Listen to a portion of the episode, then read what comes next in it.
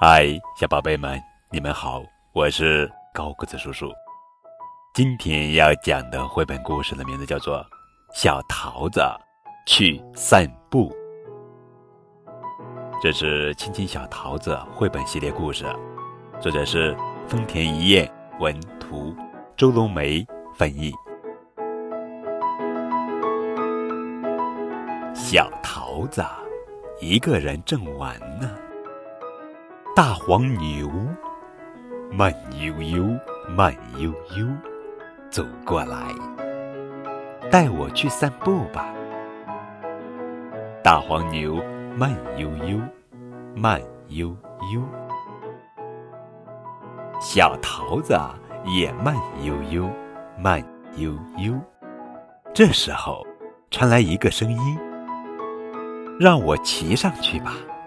哗啦啦。金鱼跳了上来，小桃子慢悠悠，大黄牛也慢悠悠。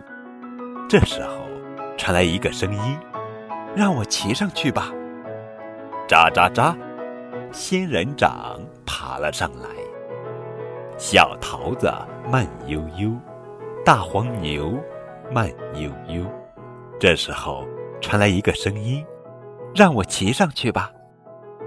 呼啦呼啦，小幽灵飞了上来。小桃子慢悠悠，大黄牛慢悠悠。这时候，大黄牛说：“小桃子，等一下。”